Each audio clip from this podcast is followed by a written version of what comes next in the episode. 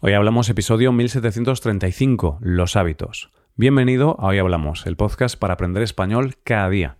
Buenas oyente, seguimos con el tema del mes. Durante los lunes de enero estamos hablando de temas relacionados con los objetivos. Hemos hablado de cosas como las expectativas y la motivación. Hoy vamos a tratar el tema de los hábitos, porque es una parte muy importante para poder lograr esos objetivos de año nuevo.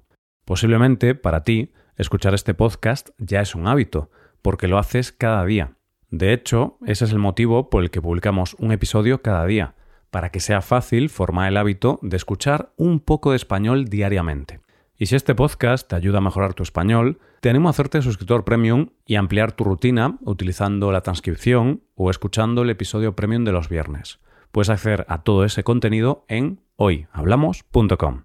Y ahora sí, vamos a ver qué son los hábitos y consejos para formar nuevos hábitos o eliminar malos hábitos. Hoy hablamos de los hábitos. ¿Crees que todo lo que haces durante el día lo haces de forma consciente? Es decir, ¿crees que decides hacer cada cosa que haces? ¿Decides levantarte? ¿Decides apagar el despertador? ¿O decides posponerlo 10 minutos? ¿Decides revisar el móvil un rato en cama antes de levantarte? ¿Decides ir al baño a lavarte los dientes?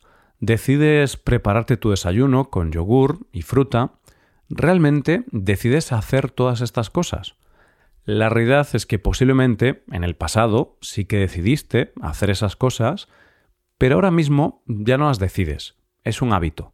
Tú no tomas la decisión consciente de hacer la mayoría de cosas que haces durante el día. En realidad son cosas que haces de forma automática, sin pensarlo. Algunas de esas cosas son positivas y otras quizá no serán tan positivas. Esos son los hábitos. Son cosas que hacemos de forma repetida, habitual y casi de forma automática. Según investigadores de la Universidad de Duke, los hábitos representan alrededor del 40% de nuestro comportamiento diario. Y si piensas en tu día a día, te darás cuenta de que es verdad, porque hay muchas cosas que haces de forma automática y en el momento no piensas si deberías hacer eso o no, Simplemente lo haces porque tu cerebro tiene ese hábito, tienes esa conducta automatizada. Los hábitos solemos dividirlos en hábitos positivos y hábitos negativos. Por ejemplo, hacer deporte, levantarnos temprano o comer de forma saludable suelen ser hábitos considerados positivos, porque entendemos que nos aportan cosas buenas a nuestra vida. Por otro lado, fumar, trasnochar o comer alimentos ultraprocesados suelen ser hábitos considerados negativos. Sin embargo, los hábitos por sí mismos no son positivos o negativos. Los hábitos simplemente dirigen tu vida hacia un sitio en concreto. Los hábitos cumplen la función de repetir una acción y obtener una recompensa por esa acción. Si fumas es porque te sientes bien después de hacerlo, y como te sientes bien, vuelves a hacerlo otra vez. Y después de un tiempo haciendo esto, ya tienes el hábito de fumar y solemos considerarlo negativo porque fumar es malo para tu salud y mucha gente desearía dejar de fumar, pero es difícil dejarlo y mucha gente no es capaz de dejarlo. De la misma forma, si tienes el hábito de comer alimentos saludables, como verduras, frutas y comida real, es porque te sientes bien al hacerlo, consideras que es lo correcto para tu bienestar, pero quizá no siempre tuviste ese hábito y pasaste por una etapa de cambio y de modificación de tus hábitos o conductas alimenticias. Con estos dos ejemplos podemos ver que tu vida, quién eres, cómo eres, es el resultado de tus hábitos. Una acción repetida cada día durante años tiene grandes consecuencias, y pueden ser buenas o malas consecuencias dependiendo de la acción. Y también vemos que los hábitos se pueden cambiar o transformar. Yo, hasta hace unos años, solía comer muchos alimentos ultraprocesados, mi dieta era terrible, no hacía nada de deporte y tenía una vida muy sedentaria. Y ahora, después de varios años, he cambiado radicalmente mi vida en ese aspecto, y me alimento de forma mucho más saludable, hago deporte casi de forma diaria y soy mucho más activo. No te cuento esto para quedar bien o ir de flipado, te lo cuento para que veas que el cambio es posible. Por ese motivo son tan poderosos e importantes los hábitos, porque lo que haces cada día es lo que define tu vida. Si yo hubiera seguido con mi vida sedentaria, sé que ahora seguiría teniendo los problemas de espalda que tenía hace años, o los dolores de estómago y malas digestiones derivados de mi mala alimentación. En cambio, al cambiar los hábitos, he cambiado mi vida. Si un día comes mal o no haces deporte, no es relevante a largo plazo, pero si estás miles de días haciendo algo, que es un hábito, eso acaba definiendo tu vida. Y si tienes hábitos que consideras negativos porque no te gustan las consecuencias que provocan, es posible que tu vida esté avanzando por el camino que no quieres. Es posible que te estés convirtiendo en la persona que realmente no quieres convertirte. Entonces, la clave para cumplir objetivos y también para convertirte en la persona que realmente quieres ser es ser capaz de modificar tus hábitos y ser capaz de implementar nuevos hábitos. ¿Cómo podemos formar un nuevo hábito? Hay que reconocer que no es sencillo, así que lo primero que tenemos que hacer es ponernos como objetivo algo alcanzable. ¿Recuerdas lo que hablamos hace unas semanas sobre las expectativas y que tienen que ser realistas? Pues con los hábitos hay que aplicar la misma regla. Si quieres dedicar más tiempo a tu español y hasta ahora dedicas 30 minutos a la semana, no intentes dedicar 30 minutos al día. Creo que no es muy realista.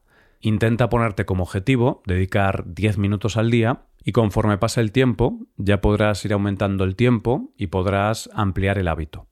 Cuando empecé con el deporte, hace unos años, al principio hacía ejercicio un par de veces por semana y poco a poco el hábito se fue afianzando y fue aumentando las veces que hacía deporte hasta ahora, que hago deporte unos 5 días a la semana.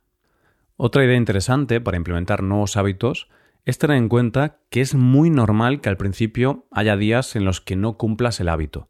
Sin embargo, muchas veces hay gente que cuando quiere implementar un nuevo hábito se vuelve muy estricta y rígida. Y cuando un día no lo hace, cuando un día no cumple lo que se había propuesto, esa gente se viene abajo, se desmotiva, siente que es un fracaso y decide dejarlo todo porque siente que no es capaz de mantener nuevos hábitos.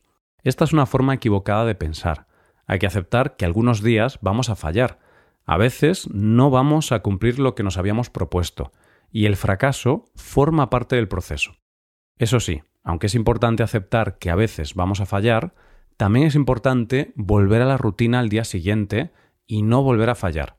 Una cosa es aceptar el fallo como algo natural, pero otra cosa es dejar de ser consistente. El objetivo es cumplir tus hábitos o lo que te propones al 80%. Si logras eso, avanzarás mucho y no notarás esos días en los que no hiciste tu rutina.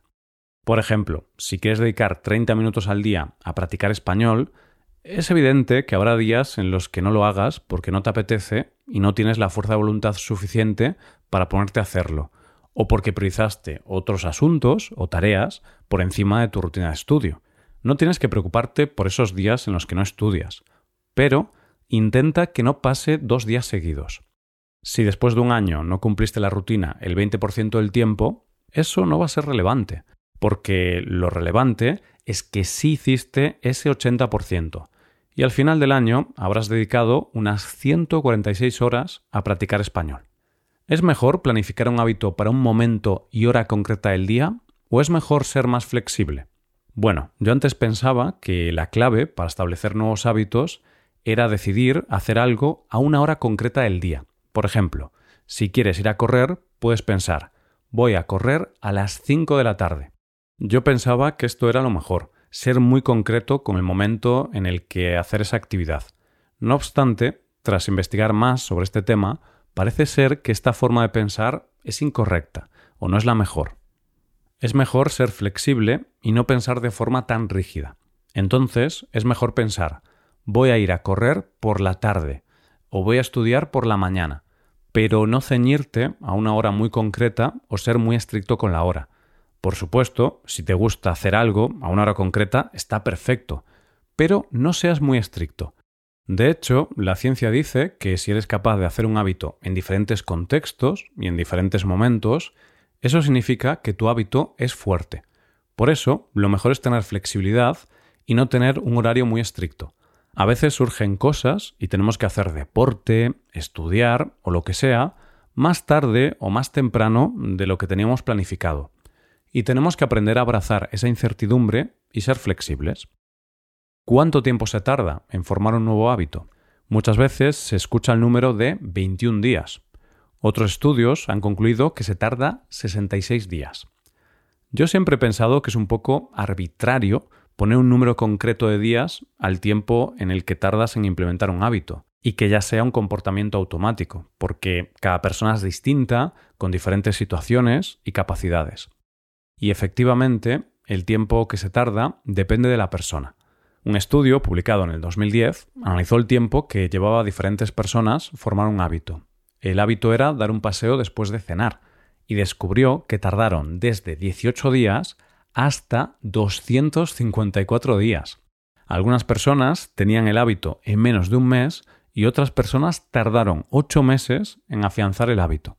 ¿Cuándo consideraban que el hábito ya estaba formado?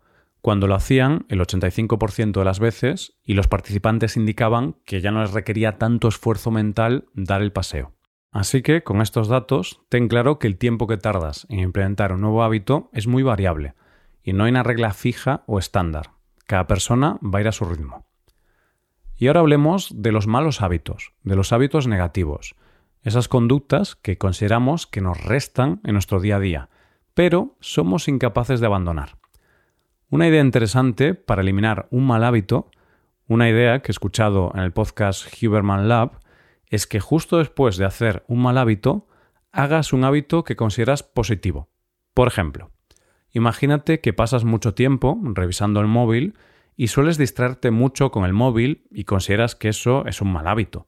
Pues cuando te des cuenta de que estás cayendo en ese mal hábito, acto seguido ejecuta un hábito positivo. Haz algo que sea positivo para ti y que sea fácil de hacer también. Quizá ese hábito positivo puede ser hacer unas flexiones, caminar unos minutos, meditar un ratito, practicar tu español o hacer algo relacionado con el aprendizaje del español durante cinco minutos, ya sea viendo un vídeo en YouTube o escuchando un podcast.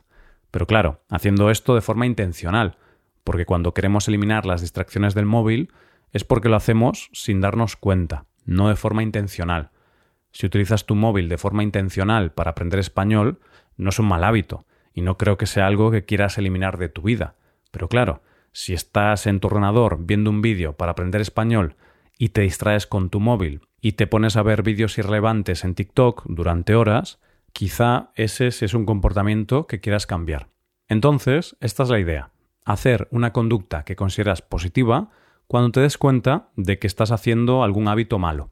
Honestamente, no he puesto en práctica nunca esta idea para eliminar malos hábitos, pero parece ser que tiene una explicación científica basada en cómo funciona el cerebro en cuanto a los hábitos. Es como una forma de romper el bucle de un hábito, en este caso de un hábito negativo.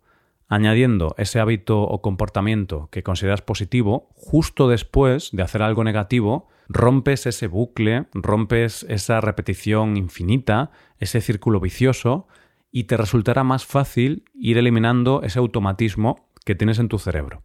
De hecho, suele ser difícil eliminar completamente un mal hábito, y se suele decir que, en lugar de tener como objetivo eliminar el hábito, es mejor tener como objetivo sustituir ese mal hábito por un hábito más positivo. Usando el ejemplo de fumar, aunque un fumador fuma porque tiene adicción o necesidad, también tiene ciertos hábitos relacionados con el tabaco. Hablando con gente que fumaba, recuerdo que mencionaban que les encantaba fumar al mismo tiempo que tomaban un café, también durante una pausa en el trabajo, o incluso casos en los que por nervios o estrés la respuesta era fumar un cigarrillo. Estos son diferentes ejemplos de mi círculo cercano. En todos los casos había un hábito de fumar porque ocurría algo y había una circunstancia específica. Entonces, si decides dejar de fumar, y no sustituir ese hábito por otro va a ser más difícil. Por ejemplo, si fumas siempre en el momento del café y dejas de fumar, cuando tomes un café te va a faltar algo. Una idea en este caso sería sustituir el tabaco por chocolate. Si sustituyes el cigarrillo por chocolate, no estás eliminando un hábito, sigues combinando dos cosas placenteras, como son el café y el chocolate, y no vas a tener tanta sensación de que te falta algo. Si durante la pausa del trabajo fumas, intentas sustituir el cigarrillo por un café, un caramelo. Si fumas, como respuesta al estrés, intenta encontrar otro hábito un poco más saludable que te permita lidiar con ese estrés, como puede ser meditar, dar un paseo, escribir un diario, escuchar música que te encante. Mis padres fumaron hasta los 30 años, más o menos, pero lograron dejarlo utilizando esta técnica de sustituir un hábito o comportamiento por otro. Mi padre, por ejemplo, dejó de fumar sustituyendo los cigarrillos por caramelos de menta. y mi madre los sustituyó por chicles de fresa. Después de un tiempo, ambos dejaron de tomar caramelos y chicles, pero al principio fue algo que les ayudó mucho a cambiar ese mal hábito de fumar. Y otro caso que recuerdo es el de mi abuelo, que cuando llegó a una edad el médico insistió mucho en que tenía que dejar de beber alcohol, así que decidió sustituir el alcohol por refrescos. Eso sí, este es un caso un poco peculiar, incluso cómico o trágico cómico, porque al hacer esto empezó a tomar demasiado azúcar cada día y llegó un punto en el que a mi abuelo casi le da algo porque tenía el azúcar en sangre a unos niveles altísimos y se volvió diabético. En la familia siempre nos reímos un poco de esto porque para él fue casi peor sustituir el alcohol por los refrescos porque el azúcar casi lo mata. Pero bueno, la idea es la misma. Logró dejar de consumir alcohol sustituyéndolo por refrescos. Pero claro, cuando sustituyas un hábito por otro, intenta que el nuevo hábito no sea peligroso o perjudicial. En este caso fue más bien por desconocimiento.